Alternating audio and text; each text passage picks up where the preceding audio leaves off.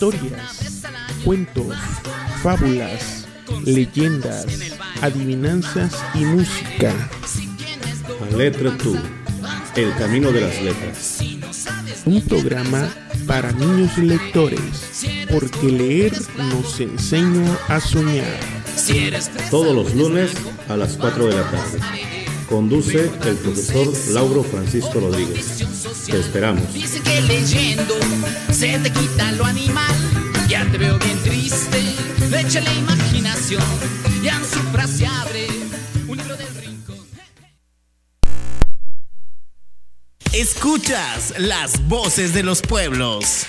102.1 de FM. Ubicados en Avenida Primero de Mayo, número 1204, Colonia Rincón Viejo Norte, Santa María Petapa. Teléfonos 72 216 46. Mensajes de texto y WhatsApp 972 104 49 63. Síguenos a través de Facebook, Las Voces de los Pueblos. O visítanos en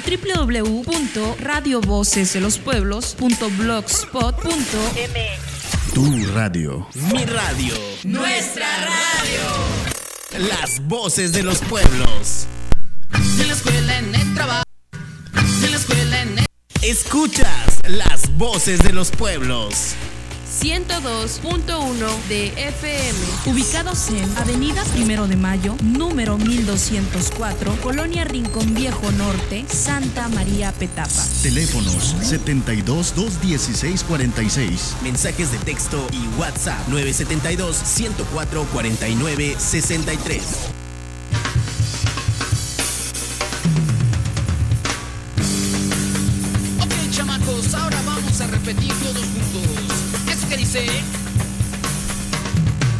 En la escuela, en el trabajo, vamos todos a leer. Allá arriba y aquí abajo, vamos todos a leer.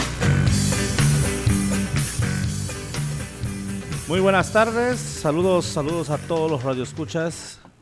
Con un pequeño contratiempo por ahí, pero ya estamos al aire, estamos ya en su programa Jaletra Tú, El Camino de las Letras, por el 102.fm. El profesor Lauro Francisco Rodríguez los saluda y les da la más cordial bienvenida a este subprograma que pues como recordarán vamos a hacer un- una reca- recapitulación rápida, reco- recordarle cuáles son los propósitos. Solamente está dividido en dos secciones. La primera sección es fomentar el hábito de la lectura y en la segunda parte rescatar y fomentar la lengua mije de la zona norte del istmo. Bueno, pues vamos a iniciar sin más ni más con nuestro programa el día de hoy, lunes 27 de agosto de 2018, ya siendo ya casi cuatro y media, pero ya aún a tiempo de escuchar algunos cuentos que tenemos preparados por acá. Teníamos por ahí este, tenemos cuentos de mm, el cuento que les prometí la semana pasada, cuento chino, el cuento chino Yeshen y pies de lotos. Por ahí también tengo mm, unas trivias también. Vamos a responder las trivias de la semana pasada, la trivia de esta semana. Y cuentos en audio de la Junta de los Ratones, la zorra y la cigüeña. Y si nos da tiempo, las mulas de carga. Por ahí también tenemos, como siempre, adivinanzas en Mije. Y una lectura, una lectura mía de el poema La Sandunga de Rodolfo Figueroa Esquinca, un autor chapaneco por ahí, pero ya traducido también al Mije. Así que les recuerdo también que estamos los sábados a las 12 a 1 de la tarde en la repetición de nuestros programas. Así que pues vamos a comenzar rapidísimo. Les comento, si se acuerdan ustedes, si nos siguieron la semana pasada, que habían dos, dos preguntas al aire para que pudieran participar ustedes. La primera era, ¿qué le pasó a las hermanastras de Cenicienta? según la historia original de los hermanos Grimm. Y la segunda pregunta era, eh, diferencias entre la historia de la Bella Durmiente de Disney y la de los hermanos Grimm. Así que por ahí si lo tienen, pues adelante, pueden comunicarse con nosotros. Les dejo los teléfonos, WhatsApp y mensaje normal 972 104 49 63 y los teléfonos para la llamada en cabina el 72 216 46. Sin más ni más, les doy la respuesta de la segunda pregunta que dice las diferencias entre la Bella Durmiente de Disney y la de los hermanos Grimm. Como recordarán, yo les había comentado, en Disney la princesa de la Bella Durmiente se, se llama Aurora, pero en los hermanos Grimm el nombre es Rosa Silvestre. Por aquí tenemos otro, otros, otros, otros, otros asuntos diferentes. Dice, hay en la película de Disney aparecen tres hadas buenas y una hada mala, maléfica. Pero en la historia original dice que son 13 hadas y solo fueron invitadas 12, porque solamente tenía el rey 12 platos de oro y una no fue invitada, que fue la que se molestó y llegó a dar el mal hechizo, ¿no? Eh, por ahí también tenemos otras diferencias donde dicen que la edad a la que debía pincharse el dedo, según Disney es a los 16 y según los hermanos Grimm es a los 15 años. Por ahí em, también tenemos la diferencia de que las hadas se llevaron a Aurora a la cabaña del bosque hasta que cumplió los 16 años y en la historia de los hermanos Grimm la princesa vive en el palacio hasta cumplir los 15. Ella no se fue, no se la llevaron.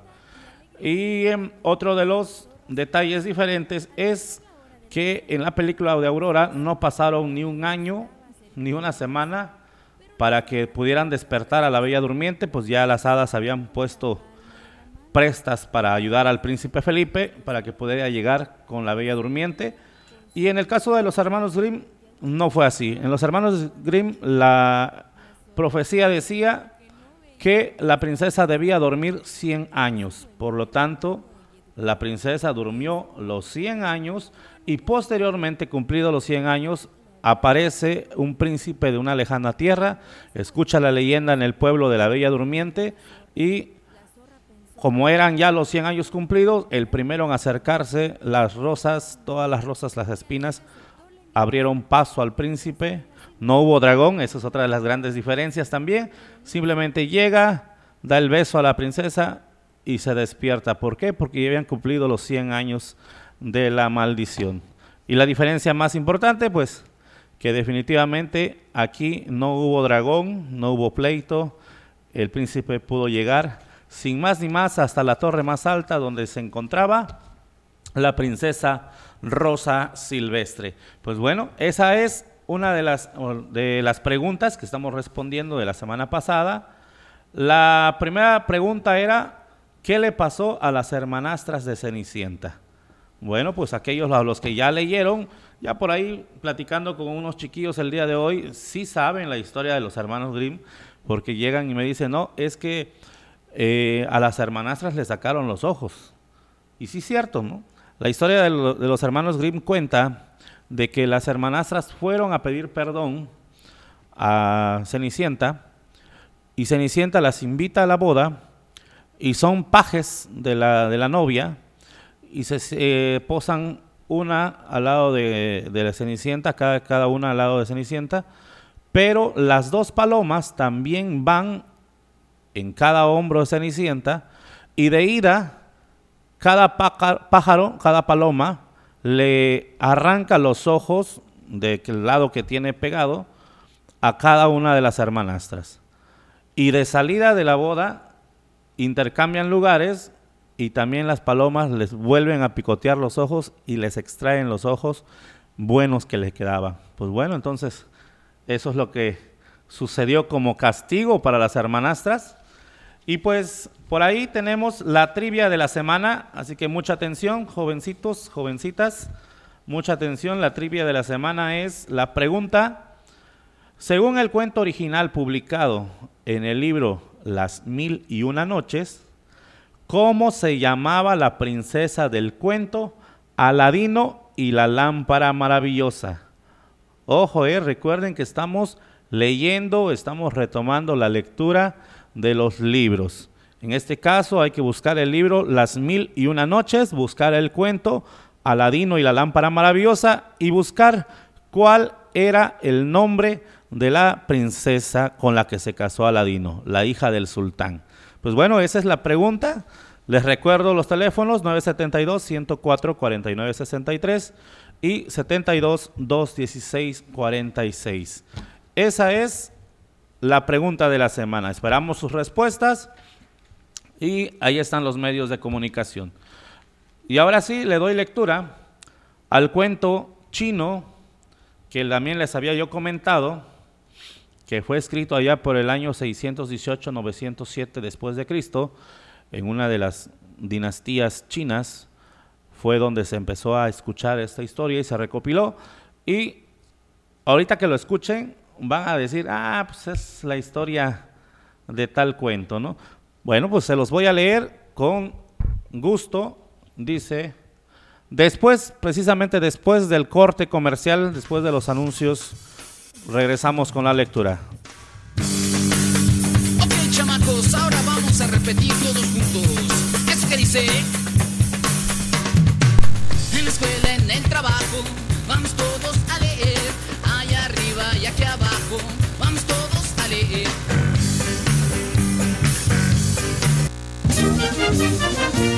Una radio con diversidad cultural.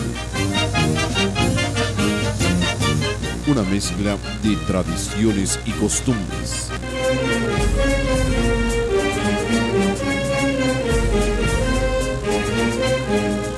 ...102.1 de FM... Las voces de los pueblos. Cuando tú bailas el son, ay Paulina, no estás pisando el terrado.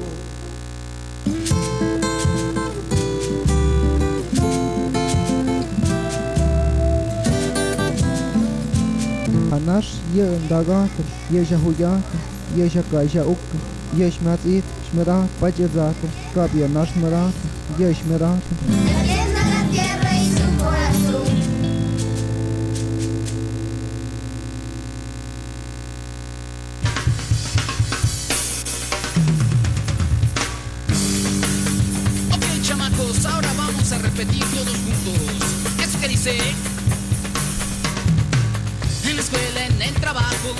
Vamos todos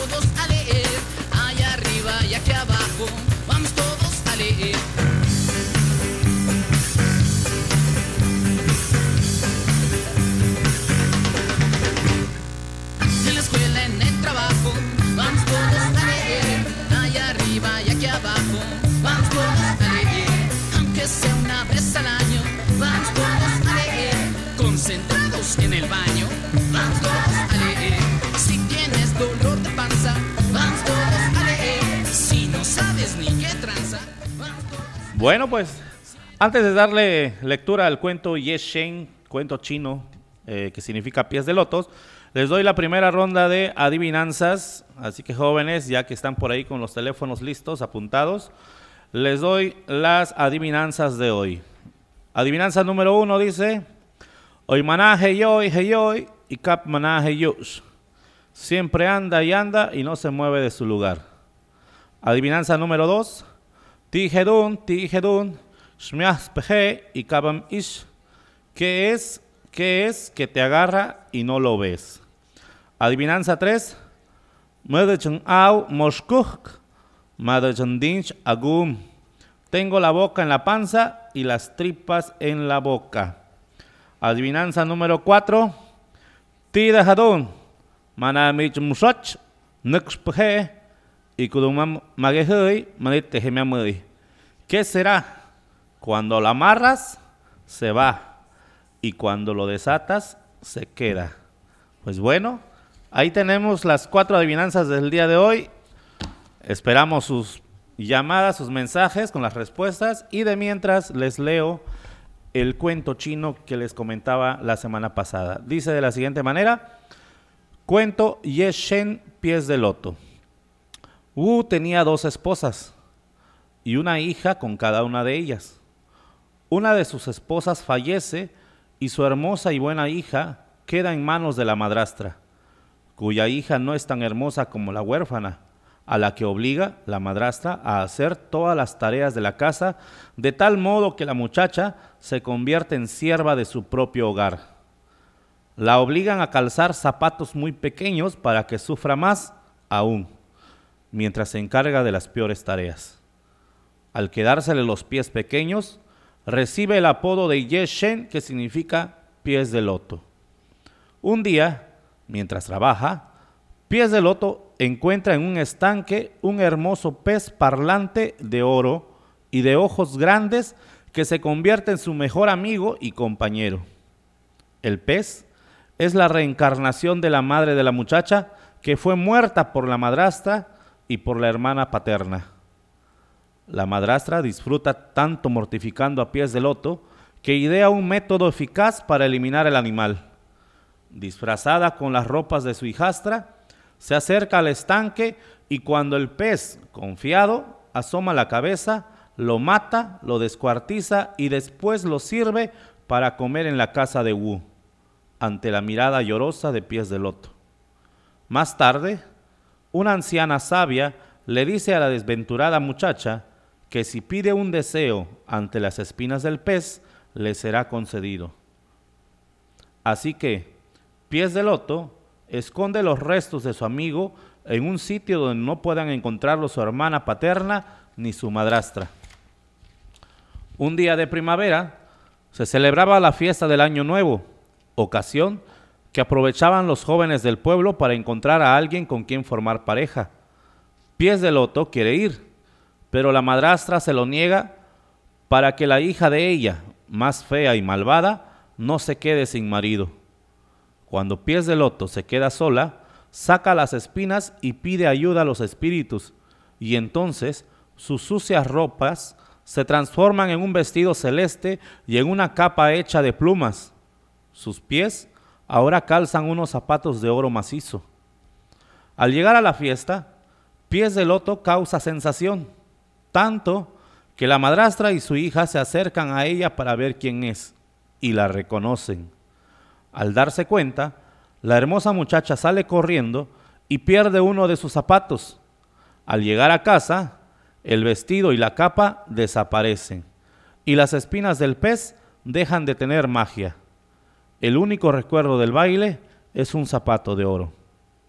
El otro zapato, el que se ha quedado en el lugar de la fiesta, es encontrado por un mercader y éste se lo vende a un rey, quien fascinado decide encontrar a su dueña y hace un llamado para que todas las mujeres del reino se prueben el zapato de oro.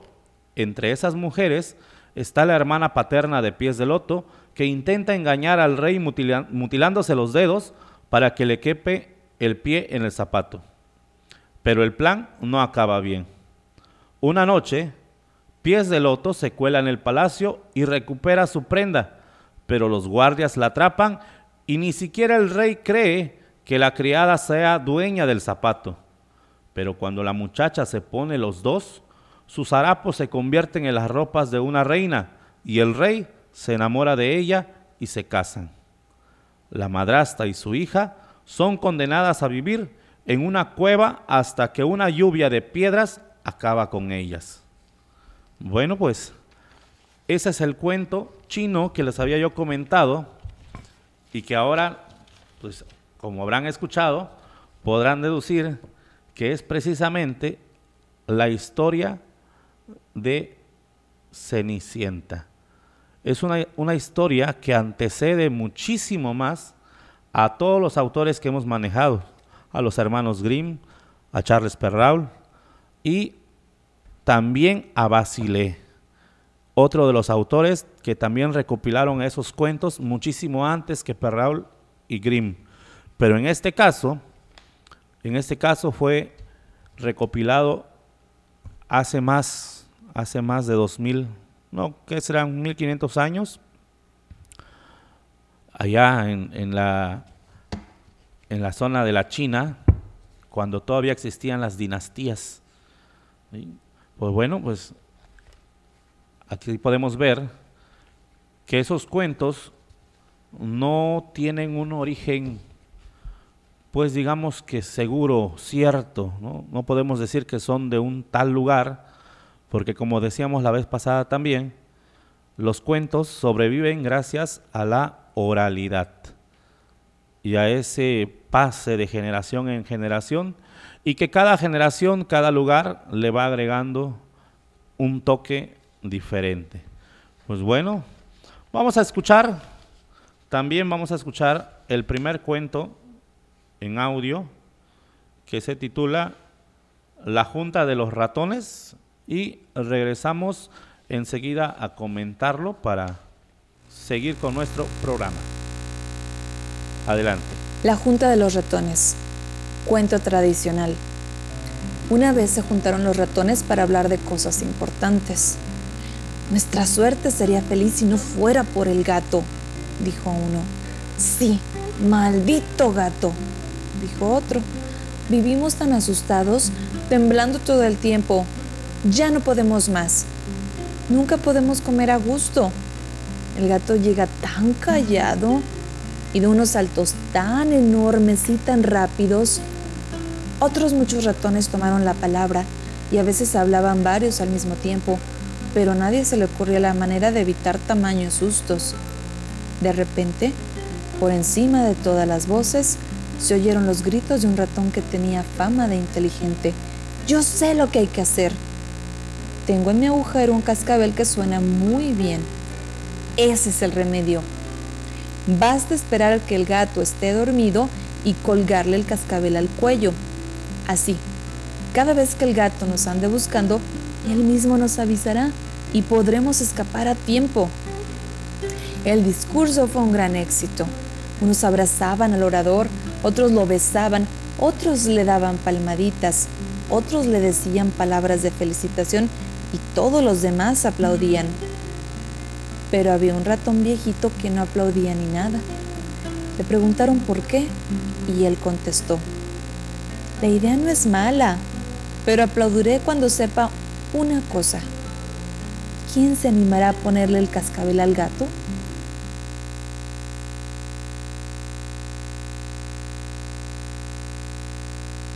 Bueno, pues seguimos en su en su programa Jaletra tú, el camino de las letras. Recuerden que si están fuera de Matías Romero y, quieren seguir escuchándonos, recuerden anotar por ahí la página www.radiovocesdelospueblos.blogspot.mx y les dejo también mi número telefónico 972-109-2284 para que los compañeros maestros se pongan en contacto para ver cómo pueden participar sus alumnos, cómo pueden participar su escuela, dando a conocer sus proyectos de electroescritura.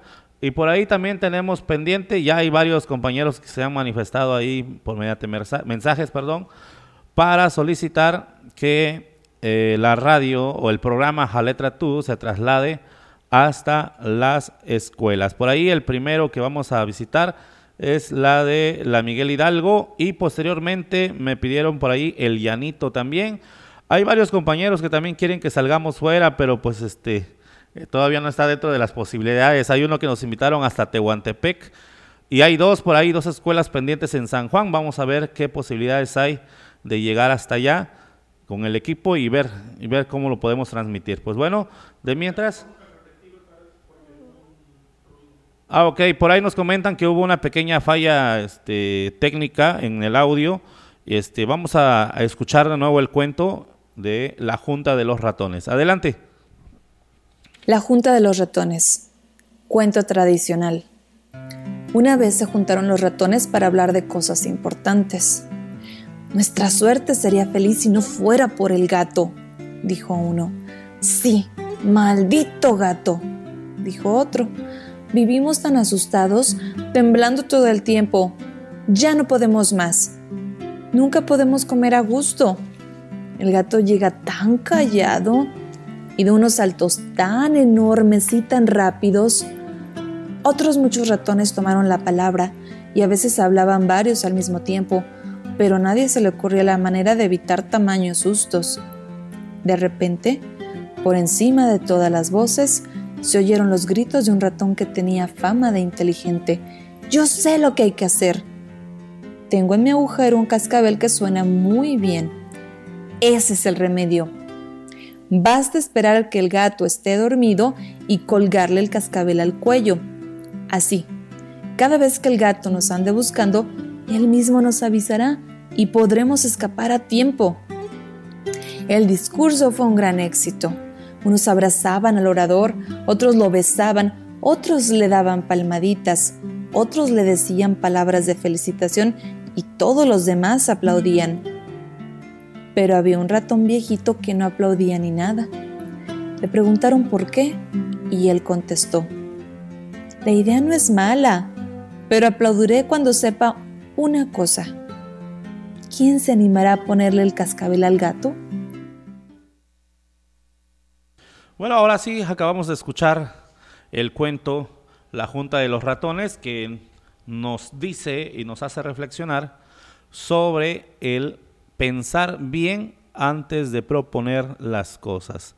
Muchas de las veces proponemos, proponemos, pero no nos ponemos a pensar en cómo se va a realizar. Muchas de las veces son propuestas este, destructivas en vez de ser constructivas. Pues bueno, ahí tenemos el caso de los ratones que, pues sí, todo el mundo se alegró al escuchar que iban a poner un cascabel para saber dónde estaba el gato, pero el problema y el meollo del asunto era quién se lo ponía.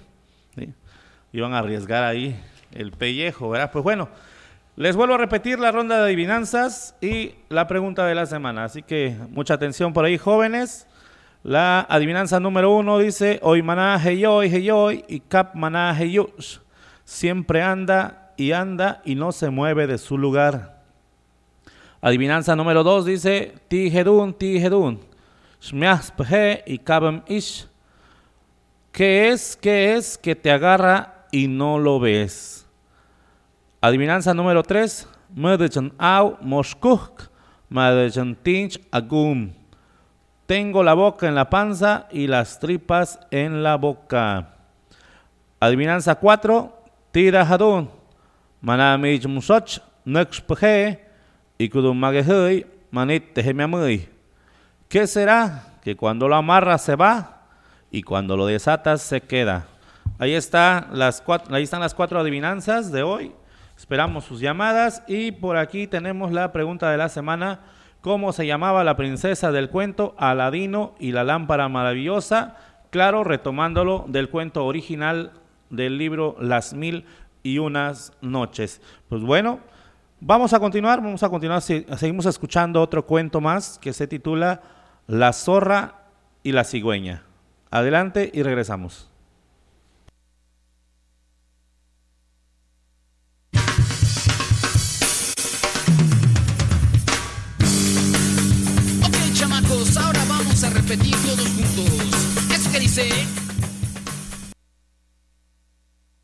La zorra y la cigüeña. Hacía mucho tiempo que la zorra y la cigüeña no se veían, y un día se encontraron por casualidad. La cigüeña era una gran señora, pero a la zorra no le gustaba que fuera tan presumida, y pensó en hacerle una broma pesada. Después de platicar un rato, dijo la zorra, Debemos celebrar nuestro encuentro, amiga cigüeña. ¿Por qué no vienes a comer a mi casa? La cigüeña aceptó contenta y alegremente acompañó a la zorra a su casa. Al llegar la hora de la cena, una exquisita comida estaba servida en la mesa, pero la zorra la había puesto sobre un plato liso como la palma de la mano, y mientras ella comía gustosamente, la pobre cigüeña, con su pico largo y puntiagudo, no pudo probar bocado. La zorra hacía como que no veía lo que estaba pasando. Y la cigüeña, que era muy educada, hizo como que estaba de muy buen humor y dijo que la comida le había gustado mucho. Poco tiempo después, la cigüeña invitó a comer a la zorra. La zorra pensó que era una muy buena oportunidad para comer bien y sin gastar nada, y alegre aceptó la invitación. En casa de la cigüeña también había una comida riquísima, pero no sobre un plato liso, sino dentro de una botella panzona y con un largo cuello, tan largo como el pico de la cigüeña. La cigüeña devoró toda su comida y la zorra, en cambio, pasaba y repasaba su hocico por el borde, estiraba la lengua y solo alcanzaba a lamer el vidrio frío y sin sabor mientras que el rico olor de la comida le llegaba hasta la nariz.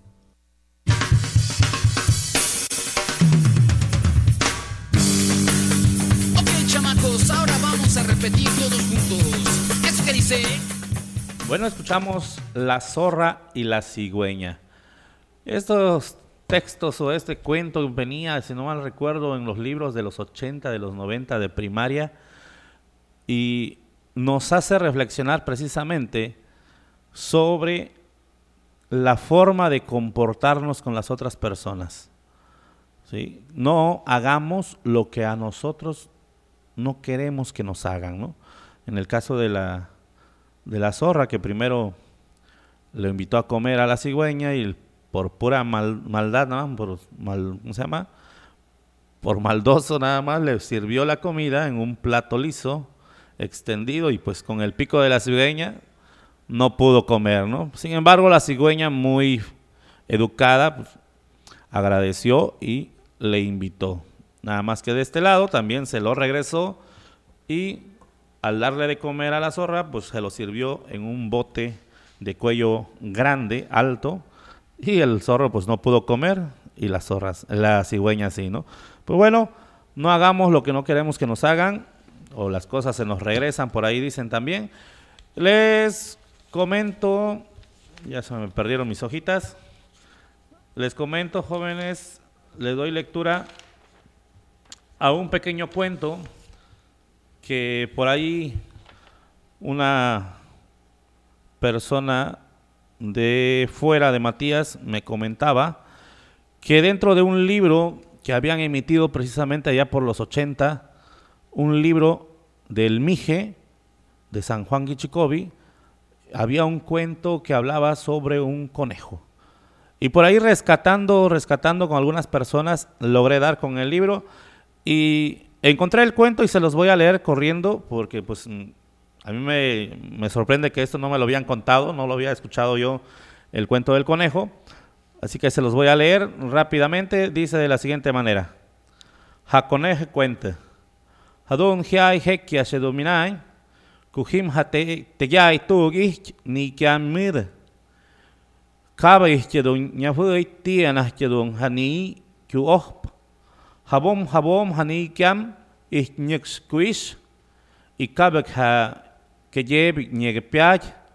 Manite que he winma piata. Tsu hajiai poch oi pidaik mahakoneje tyu. Kuhakoneje hia mgaps. Kabek he yazoi. Manite he kyosh hia nehp. O smamuyik ha kyu ha chek.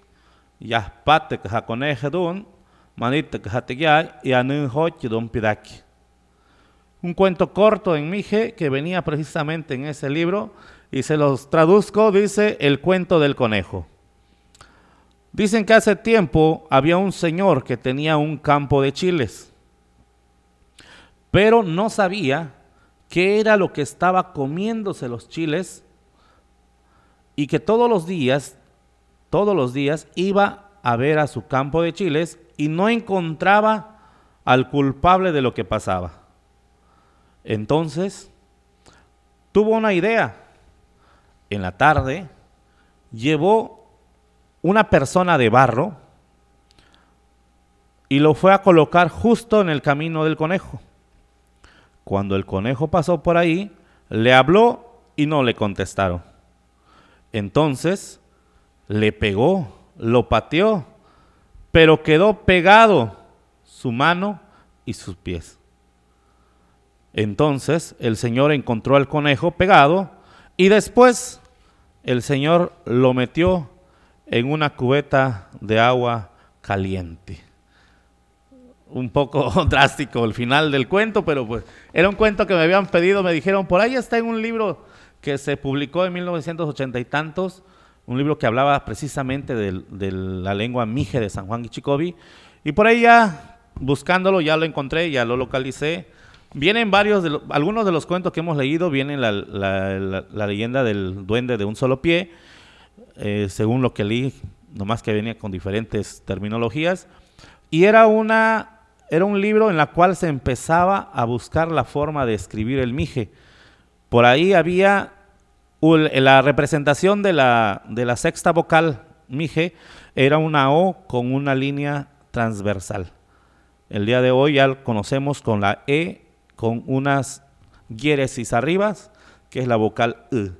Entonces por ahí ya se modificó un poco, pero todavía es entendible. Por ahí también la D lo siguen usando, bueno, lo usaban en ese libro, la letra D, que hoy fue sustituida por la T. Y algunas otras por ahí que la G de gato, que no se utiliza también eh, actualmente, se utiliza la K con sonido fuerte y sonido suave. Y por ahí hay algunas cuestiones, pero es muy entendible y por ahí no recuerdo si me mencionaron quién era el autor de ese libro, pero sí por ahí este pues fue el primer intento que se dio y se agradece ese tipo de publicaciones, ese tipo de trabajo. Vamos por ahí entonces a escuchar otro cuento, otro cuento que se titula Las mulas de carga. Vamos a escucharlo y regresamos enseguida. Adelante.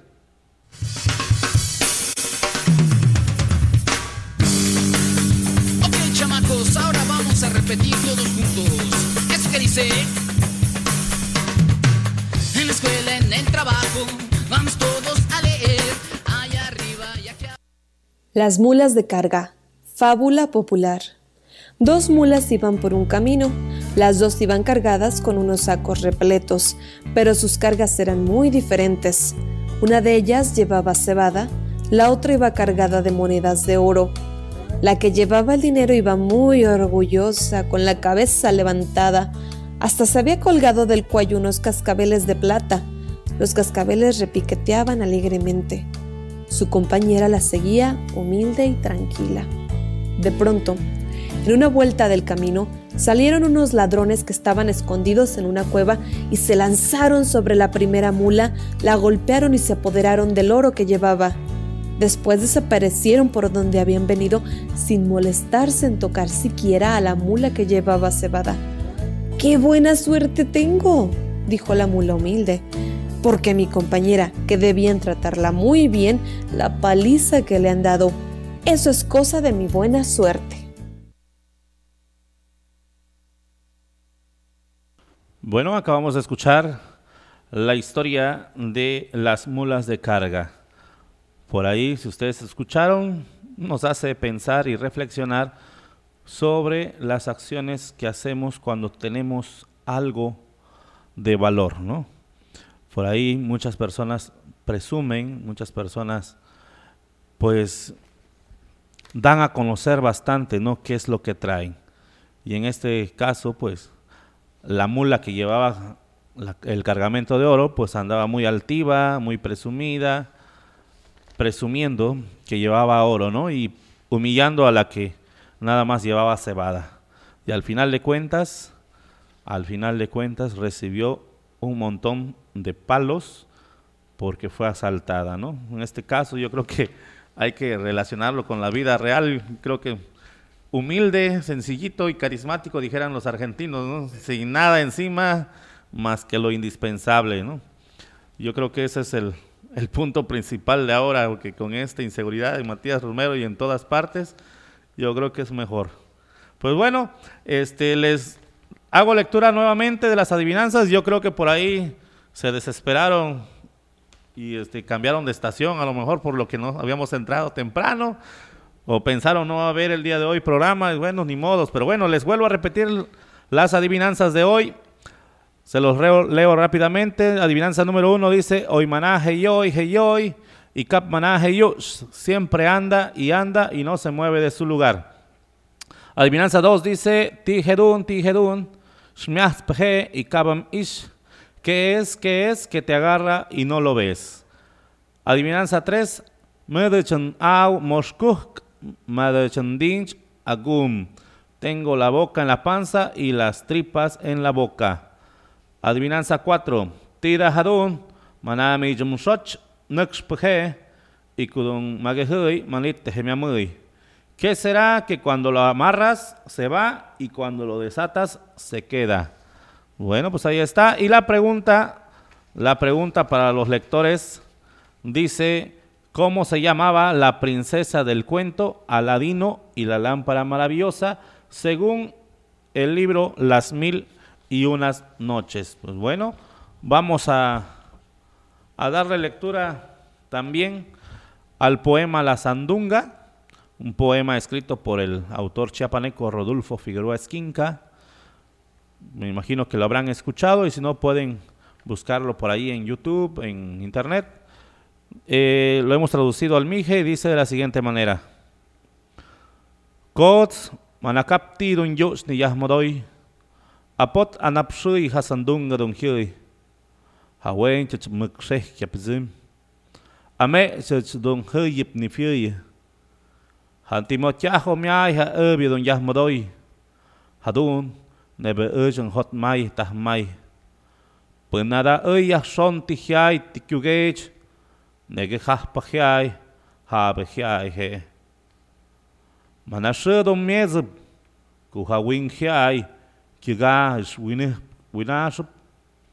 Wen hasandunga shush. Ipakap hayuk ashus hawop öj awehpek. Ipakap hadun, pues tejadung og. Iku echadung ogap, hasera, hapuch, ka he ya te jadun zak, ha shuspa, ha wahpa jadun zak.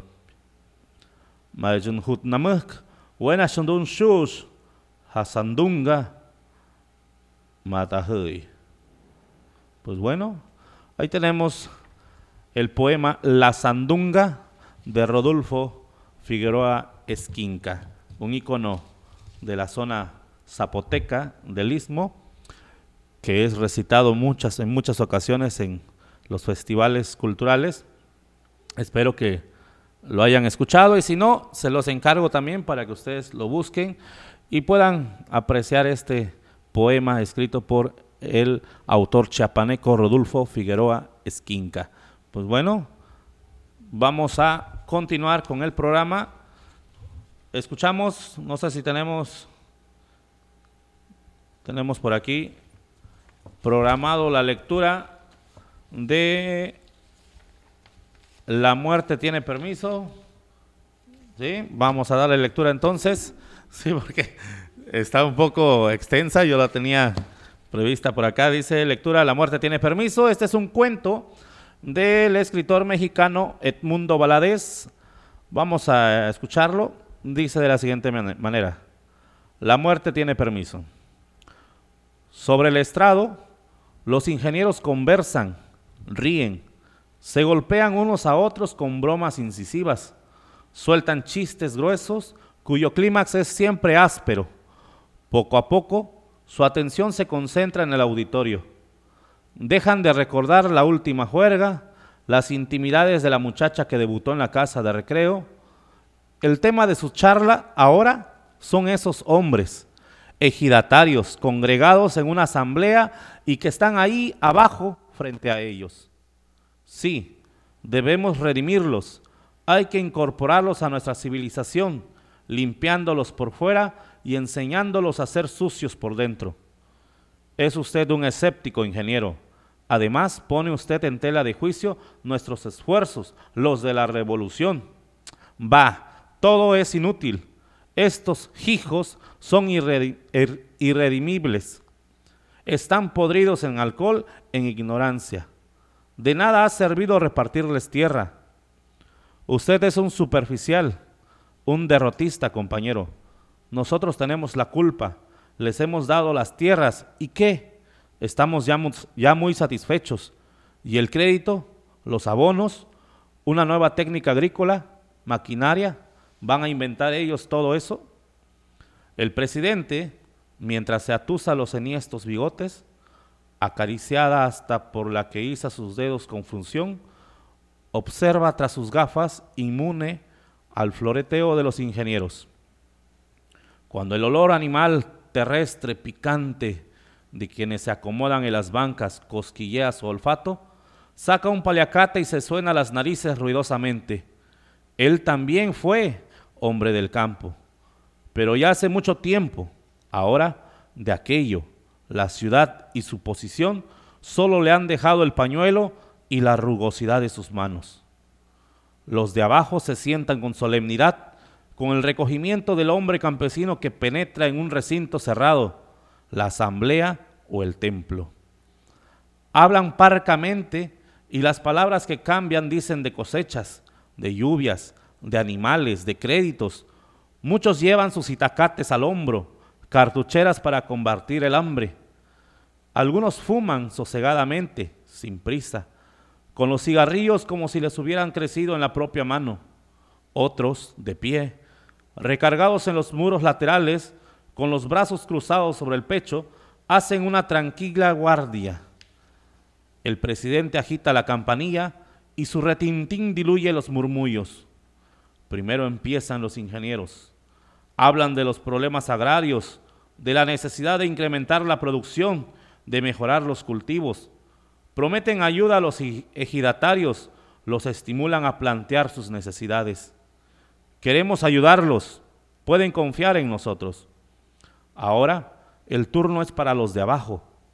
El presidente los invita a exponer sus asuntos. Una mano se alza, tímida, otras la siguen. Van hablando de sus cosas, el agua, el cacique, el crédito, la escuela. Unos son directos, precisos, otros se enredan, no atinan a expresarse. Se rascan la cabeza y vuelven el rostro a buscar lo que iban a decir, como si la idea se les hubiera escondido en algún rincón, en los ojos de un compañero o arriba, donde cuelga un candil. Allí, en un grupo, hay cuchicheos. Son todos del mismo pueblo. Les preocupa algo grave. Se consultan unos a otros. Consideran quién es el que debe tomar la palabra. Yo creo que Filipe sabe mucho. Ahora tú, Juan, tú hablaste aquella vez. No hay unanimidad. Los aludidos esperan ser empujados. Un viejo, quizá el patriarca decide, pues que le toque a Sacramento. Sacramento espera. Ándale, levanta la mano. La mano se alza, pero no la ve el presidente.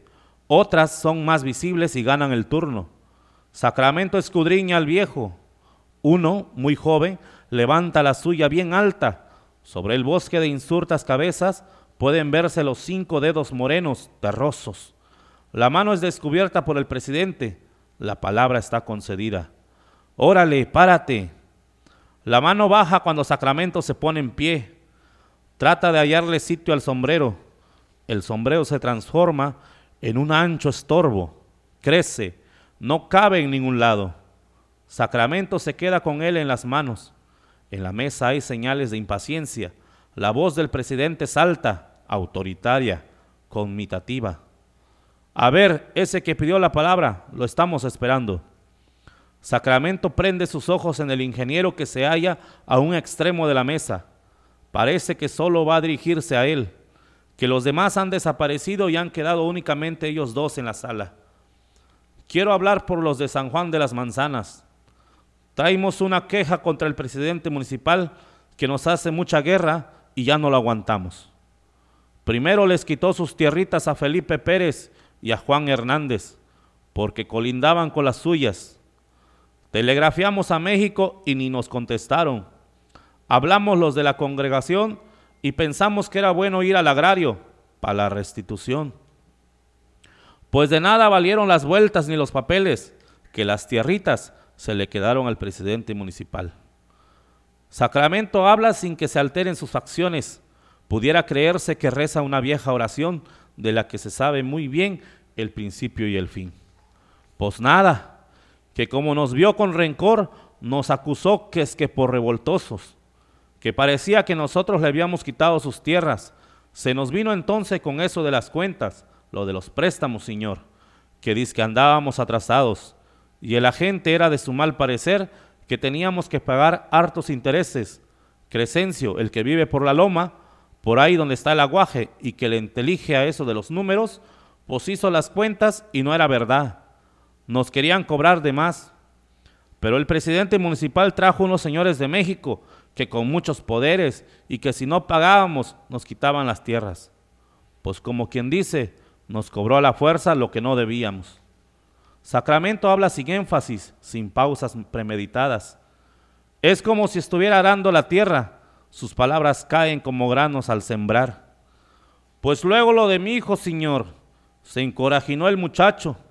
Si viera usted que a mí me dio mala idea, yo lo quise detener. Había tomado y se le enturbió la cabeza. De nada me valió mi respeto. Se fue a buscar al presidente municipal para reclamarle. Lo mataron a la mala. Que dice que se andaba robando una vaca del presidente municipal. Me lo devolvieron difunto con la cara destrozada. La nuez de la garganta de Sacramento ha temblado. Solo eso. Él continúa de pie como un árbol que ha afianzado sus raíces. Nada más. Todavía clava su mirada en el ingeniero, el mismo que se halla al extremo de la mesa. Luego lo del agua. Como hay poca porque hubo malas lluvias, el presidente municipal cerró el canal y como se iban a secar las milpas y la congregación iba a pasar mal año, fuimos a buscarlo, que nos diera tantita agua para nuestras siembras. Y nos atendió con malas razones, que por nada se amuina con nosotros. No se bajó de su mula para perjudicarnos. Una mano jala el brazo de Sacramento. Uno de sus compañeros le indica algo. La voz de Sacramento es lo único que resuena en el recinto. Si todo esto fuera poco, que lo del agua, gracias a la Virgencita hubo más lluvia y medio salvamos la cosecha, está lo del sábado.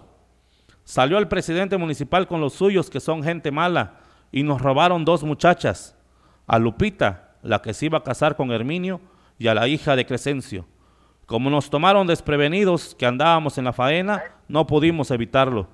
Se las llevaron a fuerza al monte y ahí las dejaron tiradas cuando regresaron las muchachas en muy malas condiciones, porque hasta de golpe les dieron, ni siquiera tuvimos que preguntar nada y se alborotó la gente de a de veras, que ya nos cansamos de estar a merced de tanta mala autoridad. Por primera vez la voz de Sacramento vibró. En ella latió una amenaza, un odio, una decisión ominosa. Y como nadie nos hace caso, que a todas las autoridades hemos visto y pues no sabemos dónde andará la justicia, queremos tomar aquí providencias. A ustedes, y Sacramento recorrió ahora a cada ingeniero con la mirada y la detuvo ante quien presidía. Que nos prometen ayudarnos, les pedimos su gracia para castigar al presidente municipal de San Juan de las Manzanas. Solicitamos su permiso para hacernos justicia por nuestra propia mano. Todos los ojos auscultan a los que están en el estrado. El presidente y los ingenieros mudos se miran entre sí, discuten al fin. Es absurdo. No podemos sancionar esta inconcebible petición. No, compañero, no es absurda. Absurda sería dejar este asunto en manos de quienes no han hecho nada, de quienes han desoído esas voces. Sería cobardía esperar a que nuestra justicia hiciera justicia. Ellos ya no creerán nunca más en nosotros. Prefiero solidarizarme con estos hombres, con su justicia primitiva, pero justicia al fin. Asumir con ellos la responsabilidad que me toque. Por mí no nos queda sino concederles lo que piden. Yo pienso como usted, compañero, pero estos tipos son muy ladinos, habría que averiguar la verdad. Además, no tenemos autoridad para conceder una petición como esta. Ahora interviene el presidente. Surge en él el hombre del campo. Su voz es inapelable. Será la asamblea la que decida. Yo asumo la responsabilidad. Se dirige al auditorio. Su voz, su voz es una voz campesina. La misma voz que debe haber hablado allá en el monte, confundida con la tierra con los suyos. Se pone a votación la proposición de los compañeros de San Juan de las Manzanas. Los que estén de acuerdo en que se les dé permiso para matar al presidente municipal, que levanten la mano. Todos los brazos se tienden a lo alto, también la de los ingenieros. No hay una sola mano que no esté arriba, categóricamente aprobando. Cada dedo señala la muerte inmediata, directa. La asamblea da permiso a los de San Juan de las Manzanas para lo que solicitan. Sacramento, que ha permanecido de pie, con calma, termina de hablar. No hay alegría ni dolor en lo que dice. Su expresión es sencilla, simple.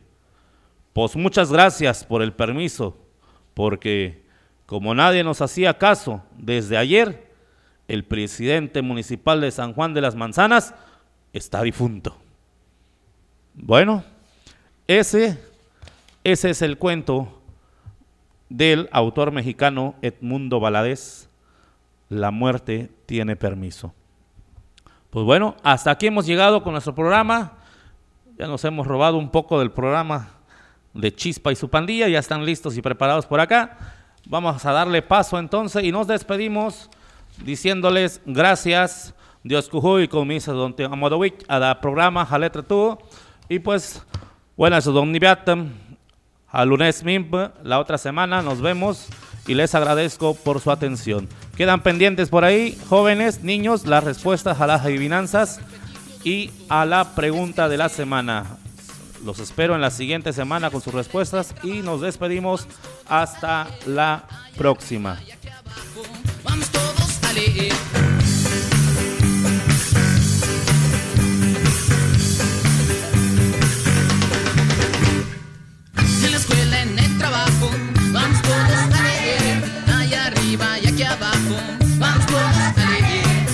Sea una vez al año, vamos todos a leer. Concentrados en el baño, vamos todos a leer. Si tienes dolor de panza, vamos todos a leer. Si no sabes ni qué tranza, vamos todos a leer.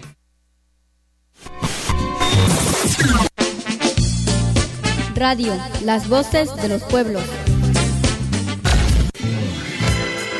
Tu radio. Nuestra radio. La radio de los pueblos.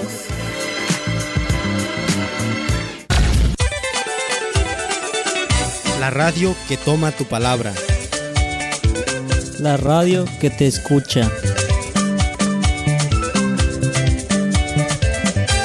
Flor y canto de nuestras raíces.